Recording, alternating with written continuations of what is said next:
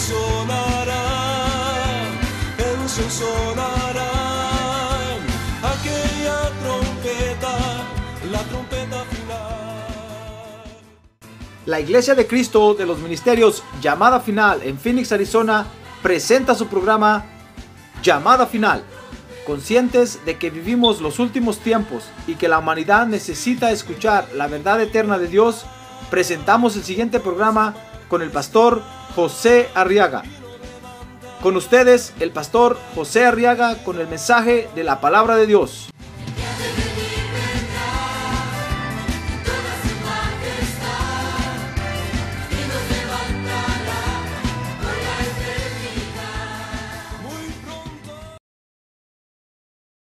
Dice el libro de jueces capítulo 9 verso 1 y Abimelech hijo de Jerobaal fue a Siquem a los parientes de su madre y les habló a ellos y a toda su familia de la casa del padre de su madre diciendo verso 2 Hablad ahora oídos de todos los habitantes de Siquem ¿Qué es mejor para vosotros que todos los hijos de Jeroboal, 70 hombres, reinen sobre vosotros? ¿O que reine sobre vosotros un solo hombre? Además acordaos que yo soy hueso vuestro y carne vuestra. Y los parientes, dice el verso 3, de su madre hablaron todas estas palabras por él a oídos de todos los habitantes de Siquem.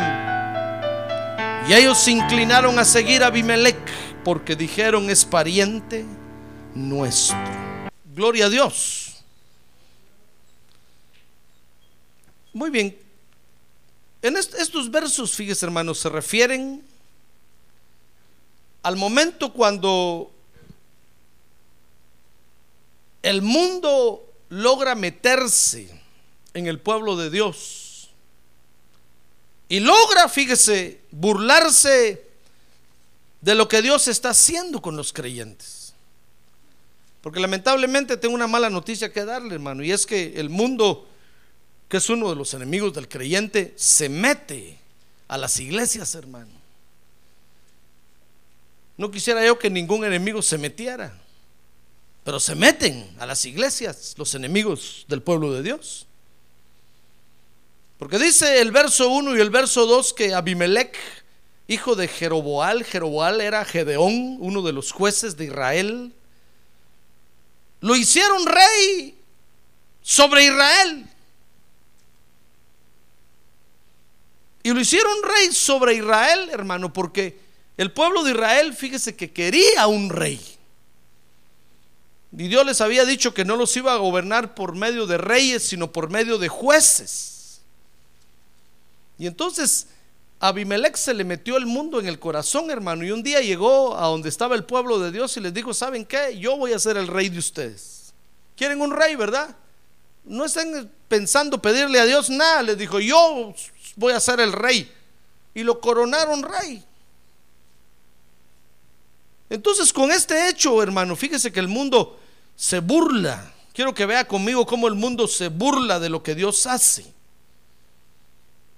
Porque el mundo sabe que Dios puede hacer fructificar a los creyentes, hermano. ¿Sabe usted que Dios lo puede hacer fructificar a usted? Sí, hermano, aunque usted no lo crea. Aunque usted diga, pastor, ¿será que de mí puede salir algo bueno? Claro que sí. Por eso lo llamó Dios. Recuérdense que la Biblia dice que Dios llamó a lo inútil y a lo que no servía, hermano. Mire a quienes llamó Dios. Dios nos llamó a los que no servíamos y éramos inútiles. Porque Dios es poderoso para hacernos fructificar. ¡Ah, gloria a Dios! ¡Gloria a Dios! ¡Gloria a Dios! Por eso cuando un creyente está en la iglesia y se siente muy capaz, muy suficiente, no le sirve a Dios para nada, hermano. Dios no puede hacer nada ahí porque Dios lo ve y le dice, ¿verdad que eres bueno? Sí, soy bueno. Y va, entonces no me necesitas. Pero cuando uno dice, no, Señor, yo sin ti nada puedo hacer. Es cierto que soy bueno, pero sin ti nada puedo hacer. Si tú te alejas de mí, como, como dijo Sansón, Señor, o como le dijo, le dijo Sansón, perdón, a, la, a Dalila, le dijo, mira, el día que me quede pelón, el día que me quiten el pelo, yo vuelvo a ser como cualquier hombre de la tierra.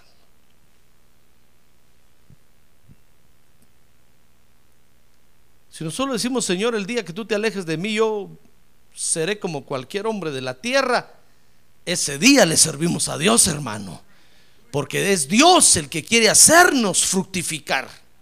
Por eso el mundo se burla de, los creyentes. Porque el mundo sabe que Dios puede hacer fructificar a los creyentes y quiere, quiere detenerlo para que usted no fructifique. Y el mundo se burla de Dios, fíjese, porque el mundo sabe que con esos frutos los creyentes pueden lograr desarrollarse en la vida. El mundo quisiera tenernos a nosotros los creyentes de Dios allá bajo, bajo, bajo el zapato y obligarnos a hacer lo que ellos quieren y obligarnos a hacer, hacer las cosas como ellos dicen que se deben de hacer. Pero cuando ve que Dios nos toma en sus manos y que es capaz de darnos inteligencia, sabiduría, consejo, poder, temor de Jehová, hermanos se asustan, se asustan. Y entonces comienzan a burlarse para que usted se aleje de Dios. Porque le dije que alejado de Dios nada podemos hacer, hermano. El Señor le dijo un día a sus discípulos, miren, ustedes alejados de mí, ustedes son de la clase de gente, les dijo el Señor, que alejados de mí nada pueden hacer. Y todos dijeron, amén, Señor, es cierto. Alejados de ti, nada podemos hacer. Te necesitamos a ti para respirar, para caminar, para pensar, para hablar. ¿Será usted de esos creyentes? Amén. A ver, pregúntale que tiene un lado. ¿Será usted de esos creyentes? ¿O usted de los que dicen, no, yo me las puedo solo?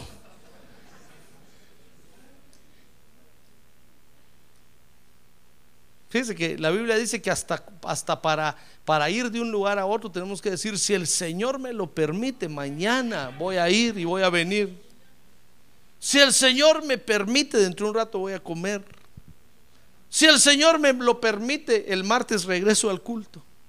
Fíjese que hasta para eso tenemos que decir si el Señor, tenemos que demostrar que dependemos de Dios en todo, hermano. ¡Ah, gloria a Dios! Porque es Él el que nos va a hacer fructificar. ¡Ah, gloria a Dios!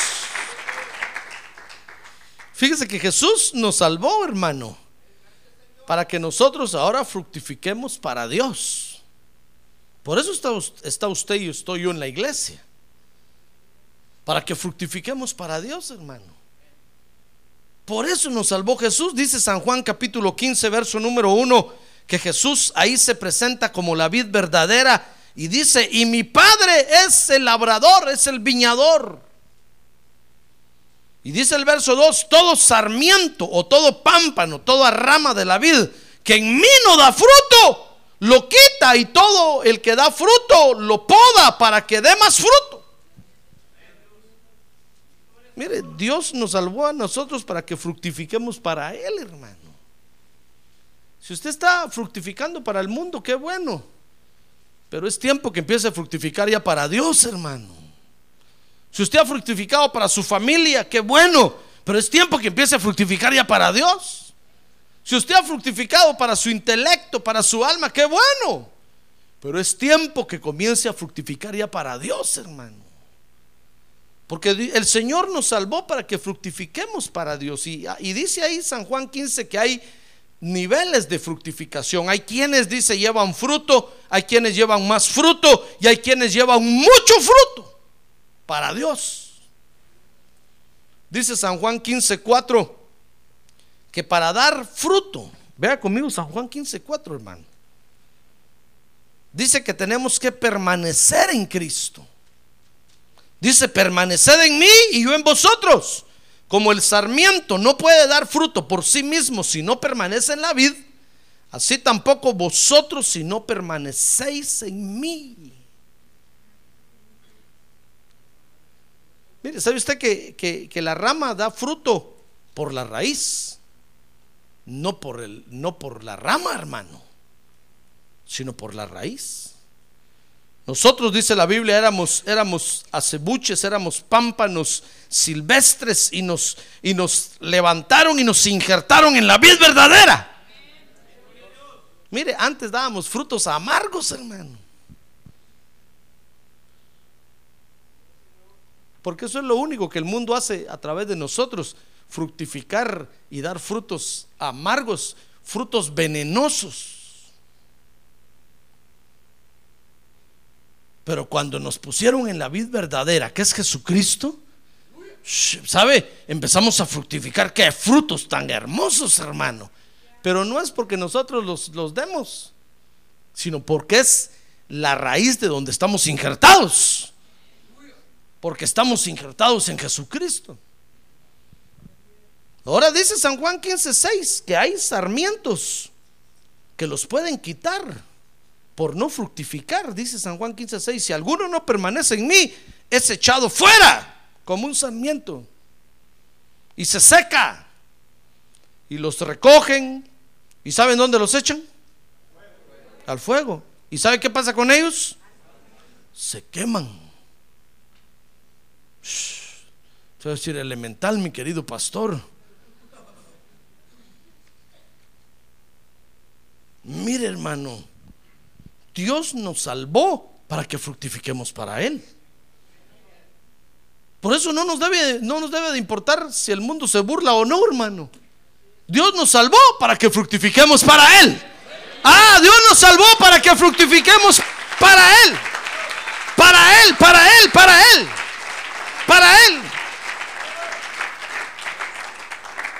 No nos debe importar lo que el mundo dice. Eso está como cuando Estados Unidos fue a la guerra o va a alguna guerra. Todo el mundo empieza a hablar, hermano, y todos empiezan a decir, esos imperialistas. Pero es que, hermano, yo hablé con mi familiar y me decía, pero es que ¿por qué ustedes tenían que ir a la guerra? Mire, yo, yo le digo, pero es que United States of America tiene que defender sus intereses, hermano. Si no los defiende, si no los defiende, ¿quién los va a defender?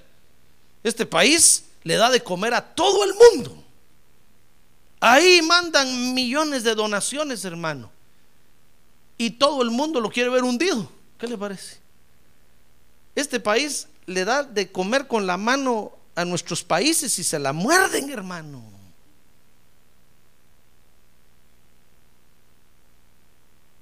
Y este país dice, no me importa lo que ustedes digan. Nosotros vamos a defender nuestros intereses, quieran o no quieran. Y mire cuánta gente hay que dice, no, esa guerra no tenía razón, no, no servía para nada. Están, están defendiendo los intereses de este país, hermano. ¿Cómo que no valía? Así es eso. Nosotros venimos a Cristo. Y aquí Cristo nos hace fructificar y sabe todo el mundo empieza a ladrar allá afuera. ¿Por qué estás yendo a la iglesia? ¿Qué estás haciendo ahí? ¿Verdad que ahí te tienen parado en la puerta mirando a todos?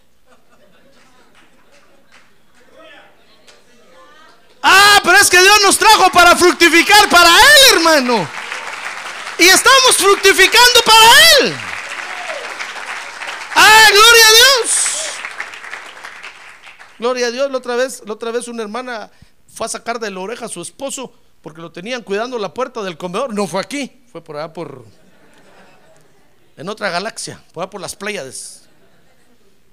Una vez que fui por allá, lo tenían cuidando la puerta del comedor y entró la esposa a sacarlo de la oreja y se lo llevó porque la esposa vio que estaba cuidando la puerta y enfrente de él estaba el pastor y su comitiva comiendo. Y a él no lo invitaban a comer. Y la esposa vio eso y dijo, ¿qué?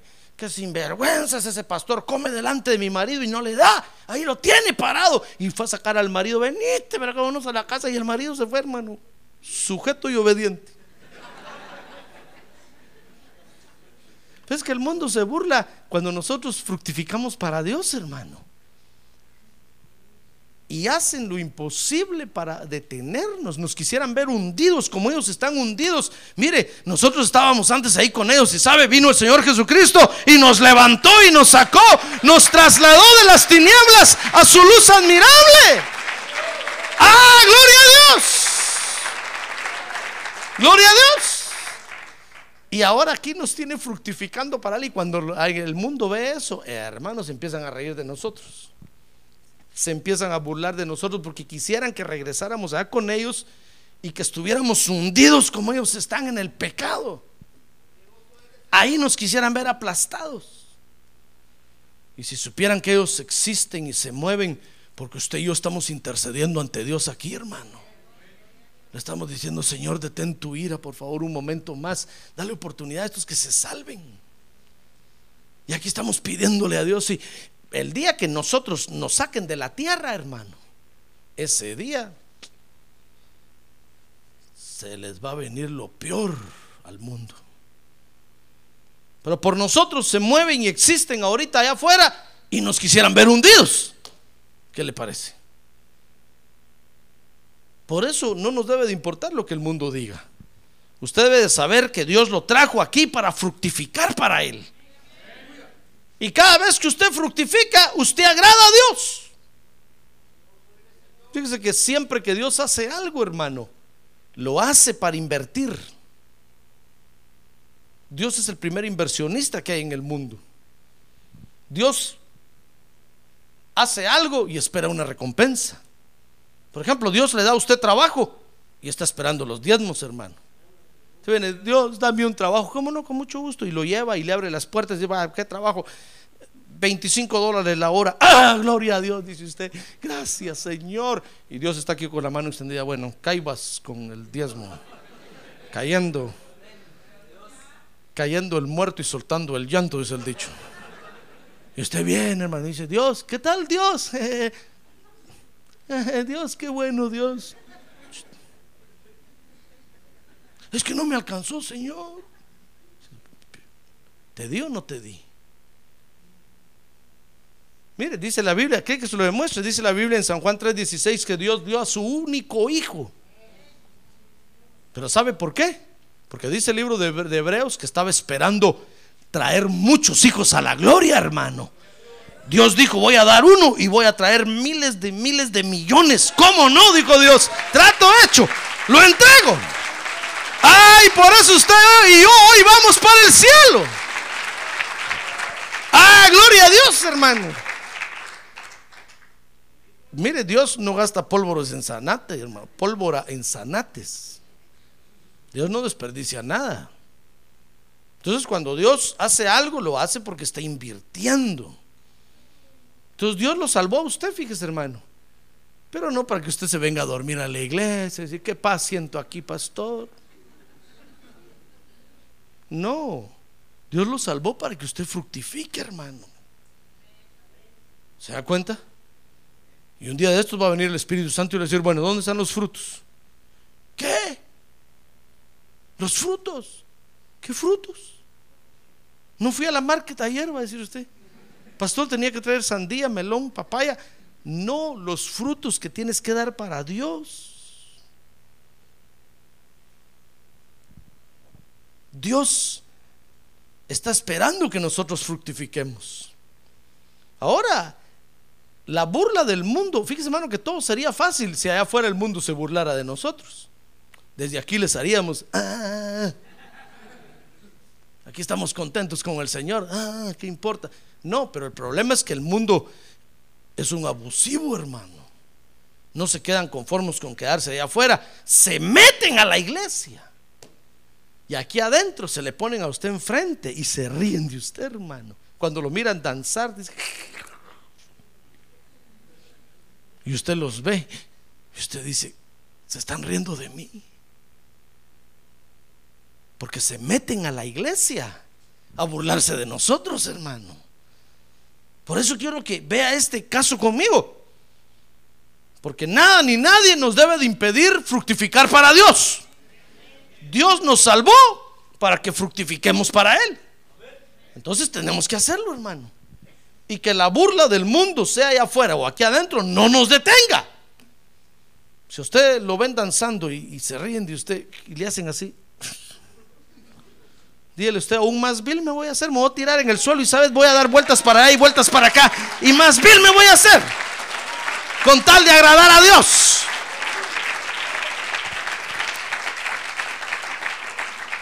Con tal de agradar a Dios. Mire, eh, el hermano Adrián dice que cuando él empezó a danzar, él no podía danzar, hermano. Nunca, nunca fui a un baile, me dijo, nunca fui a un baile. Yo solo iba a ver los partidos de fútbol del Boca contra todos los equipos y lo único que sé hacer son porras. Entonces cada vez que danzaba brincaba como porrista, hermano, no sé cómo brincaba. Y todos lo miraban y decían, qué raro danza este. Y, entonces me decía, pero es que no, yo no puedo bailar, hermano. Ahora ya sabe. Ya aprendió los pasos básicos.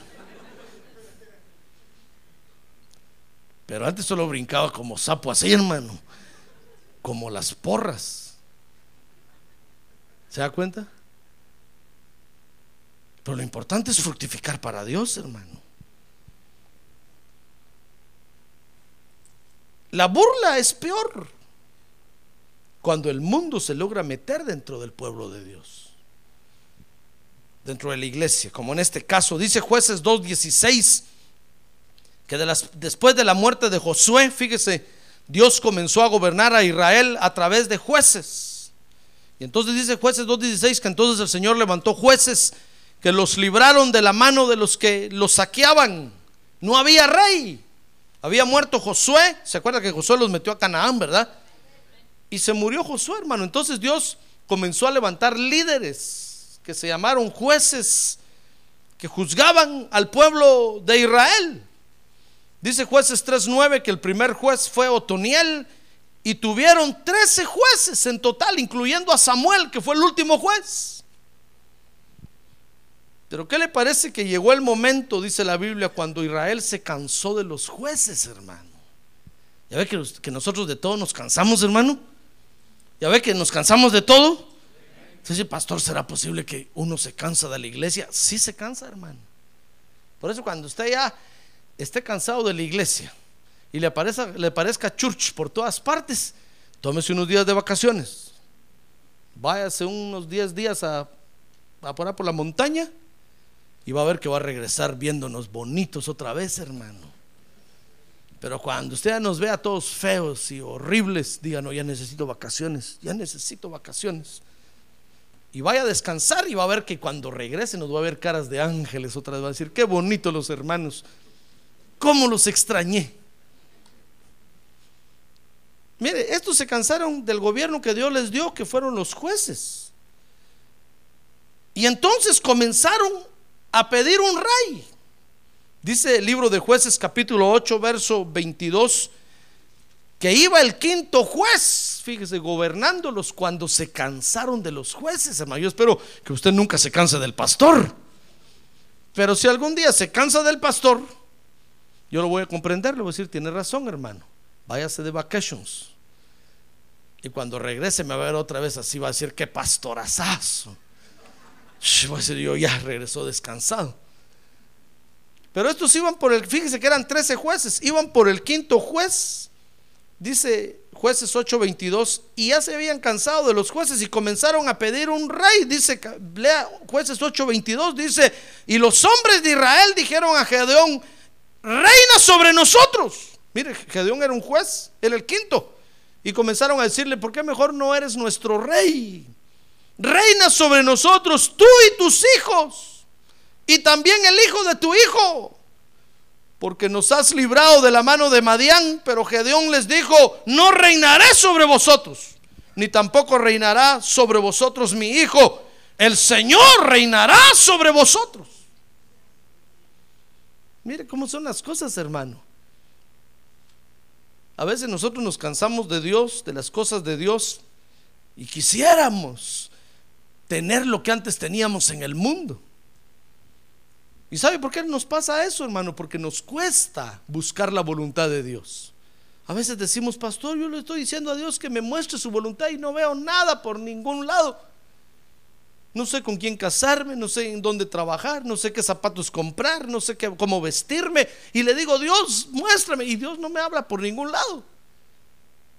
Y quisiéramos que alguien nos dijera, vístase así, compre sus zapatos, coma esto, camine para allá, siéntese aquí, póngase de rodillas. Quisiéramos tener un rey sobre nosotros que nos esté diciendo, porque eso hace el mundo allá afuera, hermano. Mire, allá afuera, el mundo le dice a la gente qué hacer y la gente hace lo que el mundo dice. Cuando el mundo dice todos pelones, aparece todo- todos los muchachos pelones, hermano. Pelado de presos, pero ahí están, todos contentos. Acuérdense que antes, para castigar a alguien, lo rapaban, hermano. Y cuando uno miraba un pelón en la calle, todos se reían porque estaba castigado. Pero el mundo dijo un día, todos pelones, todos pelones. Todos caminan al ritmo del mundo. Todos pelús, todos pelús.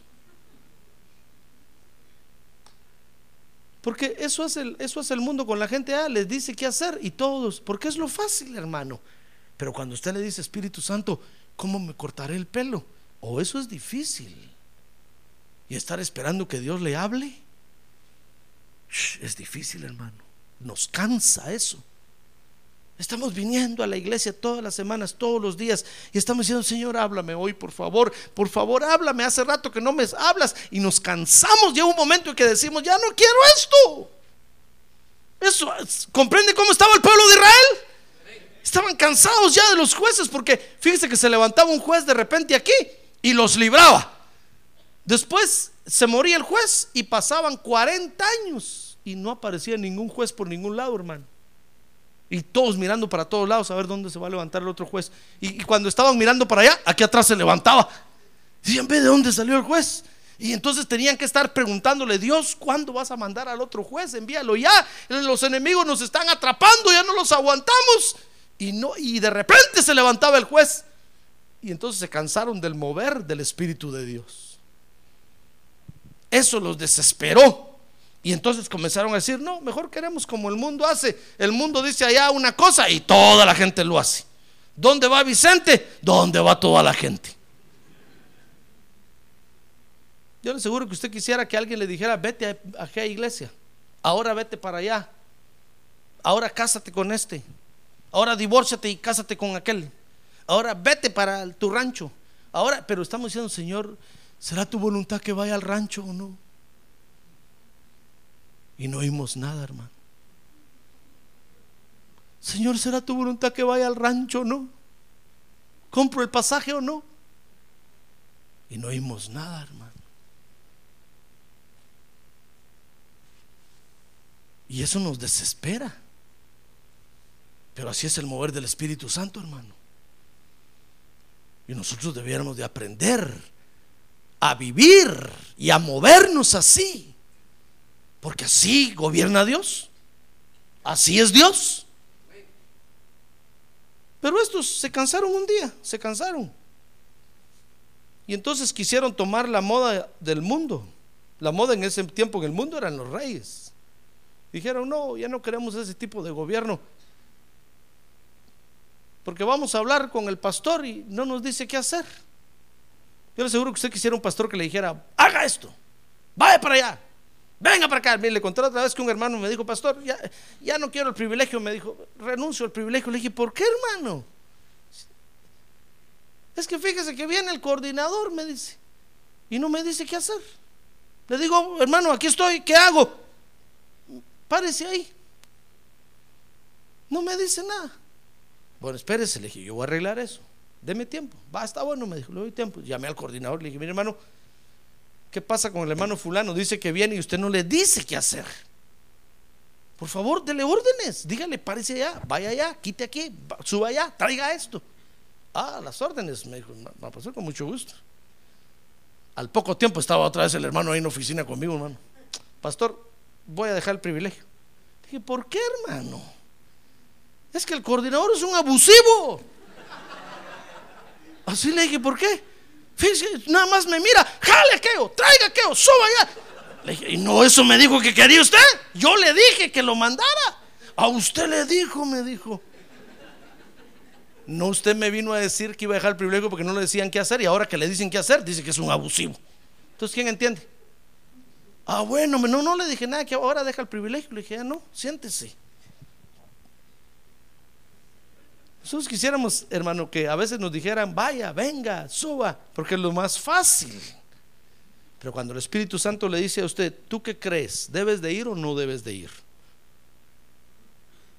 Nos quedamos pensando, si digo que voy y si me mata el tren, Y si digo que me quedo y me agarra la migra, a eso ya no nos gusta. Pues sabe usted, Dios lo que quiere es que aprendamos a ser guiados con el Espíritu Santo de Dios.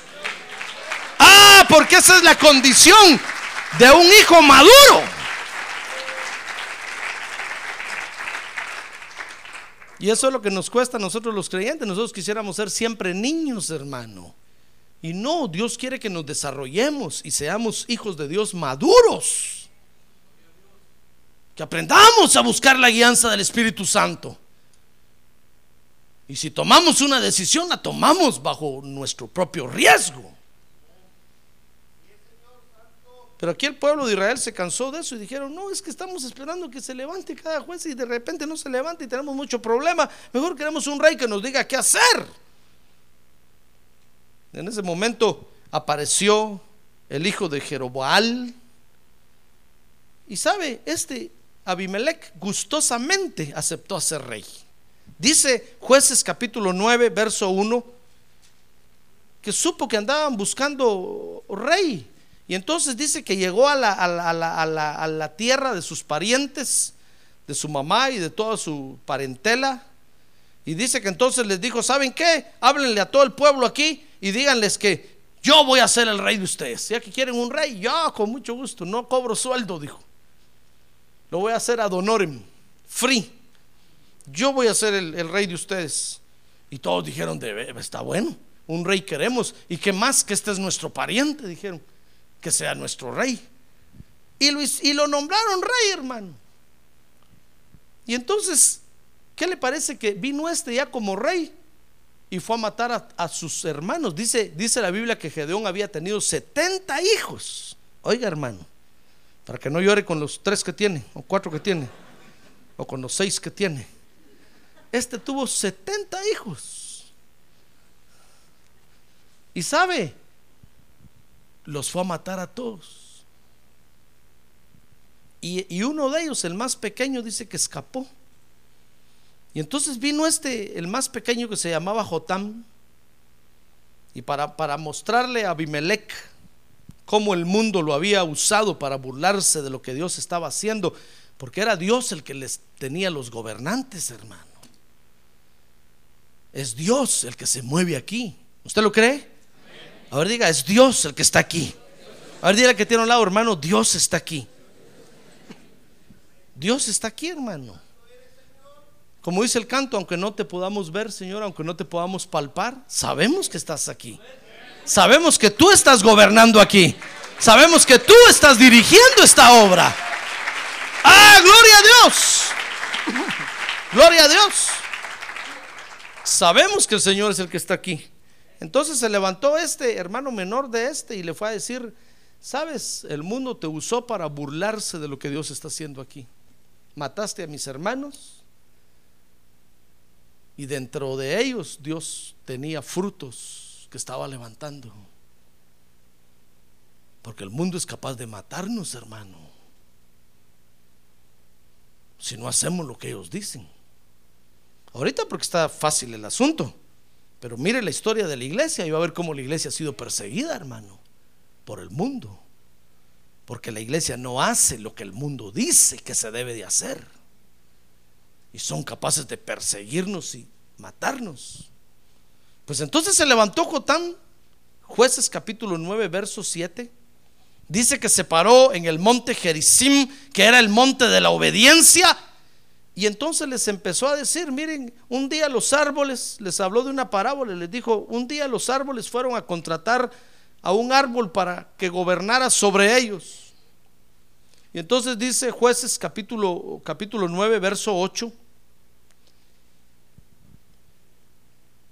que le dijeron a uno, les dice que encontraron al olivo. ¿Sabe usted el árbol del olivo, verdad? Entonces le dijeron, ¿sabes qué árbol de olivo? ¿Por qué no reina sobre nosotros? Y el olivo dice que entonces les contestó, he de dejar mi aceite. Mira el fruto que tenía el olivo, hermano.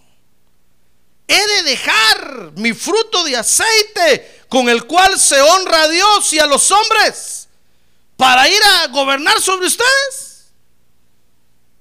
Mire lo que le contestó este creyente. Un creyente llamado Olivo que estaba fructificando para Dios. Y el olivo le contestó, le contestó a los árboles, he de dejar yo el fruto que Dios me está dando aquí en la church para ir a hacer overtime. Lo voy a poner en los tiempos modernos, hermano. He de dejar yo el fruto que Dios me está haciendo fructificar aquí en la iglesia para ir a, pasear por allá. He de dejar yo el fruto para ir a gobernar sobre ustedes. Mire, el olivo, hermano, produce un fruto, fíjese. el fruto del olivo es el aceite. ¿Sabe usted eso, verdad? Y dice el olivo ahí que dijo que con ese su fruto se honra, se honra a Dios y a los hombres. Y el aceite es figura de la unción del Espíritu Santo. Mire, ¿qué le parece que Dios lo ha ungido a usted aquí, hermano? Con óleo santo. Si usted tiene una unción que honra a Dios y a los hombres. Y Dios lo usa con esa unción que Dios le ha dado a usted. ¡Ah, gloria a Dios! ¡Gloria a Dios! Dios lo usa con ese fruto que le ha dado.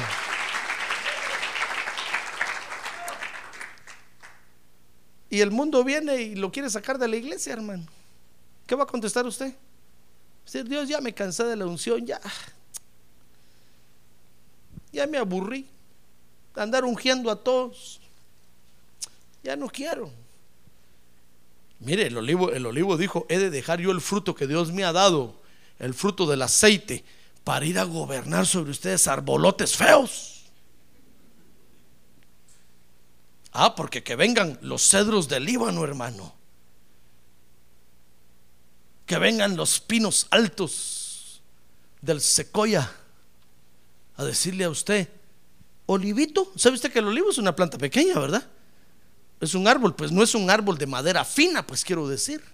No es un árbol que tenga una sombrota grandotota, que usted se sienta honrado con la visita de los de Hollywood, madera santa, y que le digan, hey tú olivo, ¿no quieres venir a gobernar sobre? Y usted diga, yo, ¿De dónde tela si no hay arañas, hermano? Solo eso ya es sospechoso. Usted diga, yo, no. El olivo les dijo, no, no, no, se confundieron. Si Dios me está haciendo fructificar aquí en la iglesia con aceite, con el que se honra a Dios y a los hombres, para ir a gobernar sobre ustedes. Mire, y entonces dice que llegaron a otro árbol, dice el verso 10, que le dijeron, le dijeron a la higuera. Jueces 8 días, 9 días, perdón, 9 días. Entonces los árboles dijeron a la higuera, ven reina sobre nosotros. Pero la higuera les respondió, oiga el fruto que tenía la higuera, hermano. Yo no sé hoy si usted es vid o es higuera, o puede ser que sea vid e higuera. Dice que la higuera le, le, respondió a los árboles, verso 10, 11, pero la higuera le respondió, he de dejar mi dulzura y mi buen fruto para ir a ondear sobre ustedes los árboles. Porque el fruto de la higuera, fíjese hermano, es la higuera. A ver, diga, higo, perdón, es el higo. A ver, diga, higo. Y el higo es un fruto dulce, hermano.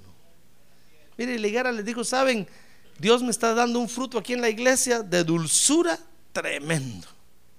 Yo venía del mundo amargado, contristado, hecho pedazos. Amargado, contristado, rechazado, todo lo hado. Y aquí Dios me ha llenado de dulzura. Ah, hermano, mire qué fruto el que tenía la higuera. Y le dice a los árboles, he de dejar yo mi fruto dulce con el que endulzo al pueblo de Dios para ir a, gobernar sobre ustedes. Árboles feos que no tienen ningún fruto bueno.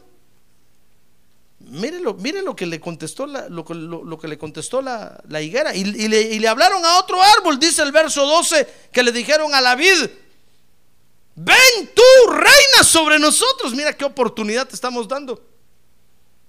Verso 12, pero verso 13, pero la vid le respondió, he de dejar mi mosto que alegra a Dios y a los hombres para ir a ondear sobre los árboles. Mire, el, fruto de la vid es el vino. ¿Sabe usted eso, verdad? Es el vino. Y, y dijo la vida, y dijo la vid ahí, el vino que alegra a Dios y a los hombres. Mire, el vino en la Biblia es figura del gozo. Porque, hermano, la unción del Espíritu Santo, el amor del Espíritu Santo y el gozo del Espíritu Santo, amor, unción y gozo, usted no lo va a encontrar en ningún lado en el mundo, hermano. Aunque se vaya a meter a donde se vaya a meter, el mundo no le va a poder dar eso jamás, jamás. Y aquí Dios se lo está dando y usted está fructificando. Usted es una persona dulce ahora, hermano. Mire, es tan dulce que las abejas no lo pican. O que las es tan dulce que las abejas lo buscan. Ah, gloria a Dios, gloria a Dios. Gloria a Dios. Usted es tan dulce ahora que ya no come dulces, hermano. Porque usted dice, usted dice dulce, no come dulce. Ahora toma el café sin azúcar, amargo, porque usted lo endulza. Yo le aseguro que sí. Comparado con la amargura que usted se traía antes, hermano. Acuérdese cómo estaba usted en el mundo. Amargado, hecho pedazos. Todo lo que tocaba lo amargaba. Pero ahora en Cristo el Espíritu Santo lo ha hecho fructificar en dulzura, hermano. Mire, estos frutos usted no los va a poder dar en el mundo, jamás. En el mundo lo que va a hacer es producir amargura, tristeza, dolor, luto. Pero aquí Dios nos hace fructificar, hermano, en aceite, en dulzura, en amor y en gozo. ¿Sabe? Los árboles entonces cuando vieron que, que, que el olivo, la higuera y la vid no quisieron ir, ¿saben a quién fueron a buscar? ¿Saben a quién fueron a buscar? A la zarza. La zarza es un árbol seco, no tiene ni sombra, hermano. Y sabe, le dijeron, hey, tú zarza, ven a gobernar. Y sabe, la zarza se sintió privilegiada, hermano, y dijo, pusieron sus ojos en mí. Por eso aquellos, aquellos que se van de las iglesias por ofertas del mundo son puras zarzas, hermano. Nunca fructificaron en la iglesia porque eran zarzas, llenos de espinas, nadie los podía tocar, a todos pinchaban. Pero los que sabemos qué fruto Dios nos ha dado, hermano. Ah, aunque venga el mundo y venga lo que venga, le decimos, no, muchas gracias, nosotros aquí estamos fructificando bien y lo estamos haciendo para Dios. Ah, gloria a Dios, démosle un aplauso al Señor. Gloria a Dios. Estamos fructificando para Dios. Mire, y si usted sigue leyendo ahí va a ver que la zarza hasta condiciones les puso, les puso a los árboles, hermano. Dijeron, ¿cómo no? Con mucho gusto morir, pero si quieren que vaya, tienen que hacer esto y tienen que hacer lo otro, les empezó a decir. Y entonces con esto, fíjese, Jotam le enseñó a su hermano Abimelech que el mundo lo había usado para burlarse de lo que Dios estaba haciendo en la iglesia. Y este creyente llamado Abimelech, pura zarza, se dejó usar por el diablo, hermano, por el mundo, para burlarse del fruto que los creyentes estaban dando en el pueblo de Dios y sabe, los mató. No supo ni discernir siquiera lo que Dios estaba haciendo en la obra de Dios. Por eso usted y yo tenemos que destruir la burla del mundo, hermano. Amén. Mire, cuando, cuando el mundo se meta a burlarse de nosotros aquí en la iglesia, tenemos que destruir esa, esa, esa, esa burla. Y la única forma que hay para destruir a los burladores que del mundo vienen o, o, nuestros hermanos en Cristo, que el mundo los usa para burlarse de nosotros, la única forma que hay para acallarlos, para taparle la boca, para destruirlos, ¿sabe qué es? Que sepamos nosotros qué fruto estamos dando para Dios, hermano. Usted tiene que ver la diferencia de cómo era antes a cómo está ahora en Cristo, hermano. Usted tiene que decir, no, lo que Cristo ha hecho en mí, jamás lo hubiera hecho alguien allá afuera. Y si alguien lo hubiera hecho, me hubiera cobrado, saber cuánto. Pero ahora en Cristo aquí, solo le entregué mi corazón a Él y me llenó de dulzura, de amor. Me dio de beber de su vino, de su mosto. Y vivo alegre como un borracho y ha derramado sobre mí de su unción santa. Ah, todo lo que toco lo bendigo. Ah, gloria a Dios. Gloria a Dios. Lo que usted fructifica aquí en la iglesia, mi estimado hermano, no lo puede fructificar en otro lado. Así es que la única forma de, callar a la burla del mundo es, es, decirles, mira, lo que Dios me ha bendecido aquí en la iglesia, jamás lo hubiera encontrado yo en el mundo, jamás. Y entonces el mundo se va a callar la boca, hermano. Ya no van a poder decir nada. Porque cuando usted les enseña el fruto, el fruto del olivo, les diga, mira el aceite que Dios me da. hasta de las manos me cae. Mira, mira el gozo que Dios me da. Hasta danzo y bailo de la alegría. Por eso el salmista le decía a Dios, has cambiado mi lamento en baile y me ceñiste de alegría. Ah, gloria a Dios, gloria a Dios, gloria a Dios. Porque ese fruto solo Dios lo puede hacer en nosotros.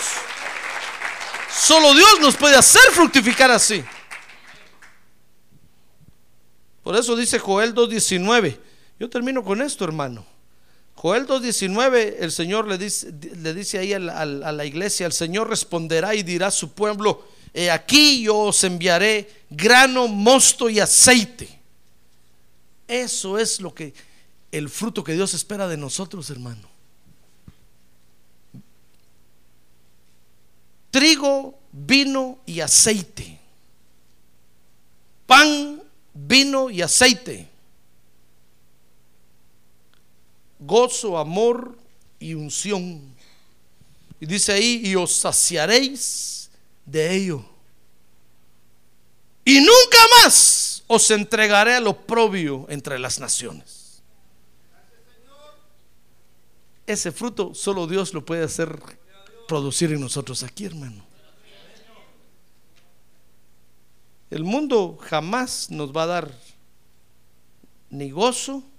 Usted dirá, pastor, pero ¿acaso no, se, no ha visto usted cómo se gozan? Sí se gozan, es cierto, pero no es el, como el gozo que Dios da, hermano.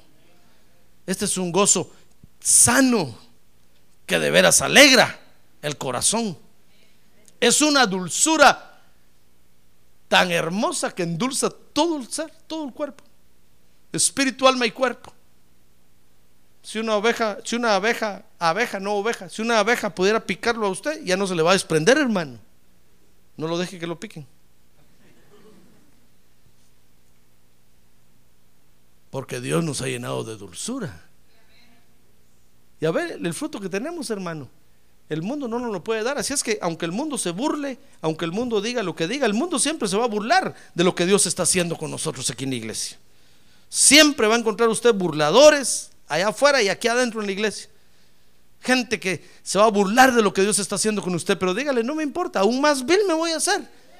Con tal de alcanzar lo que Cristo me está dando, con tal, como decía el apóstol Pablo, con tal de tomar a Cristo.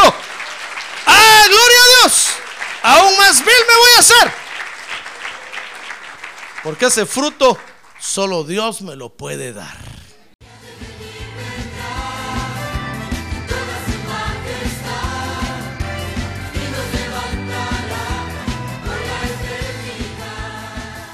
La Iglesia de Cristo de los Ministerios, llamada final en Phoenix, Arizona, cumpliendo con la comisión de Joel 2.1, presentó su programa, Llamada Final.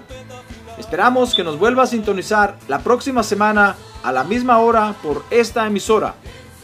Los invitamos a nuestras reuniones en el 6023 Norte 71 Drive, esquina con Bethany Home Road. Para mayor información puede llamarnos al 623-934-1259 o visitarnos en la internet al www.llamadafinalphoenix.com.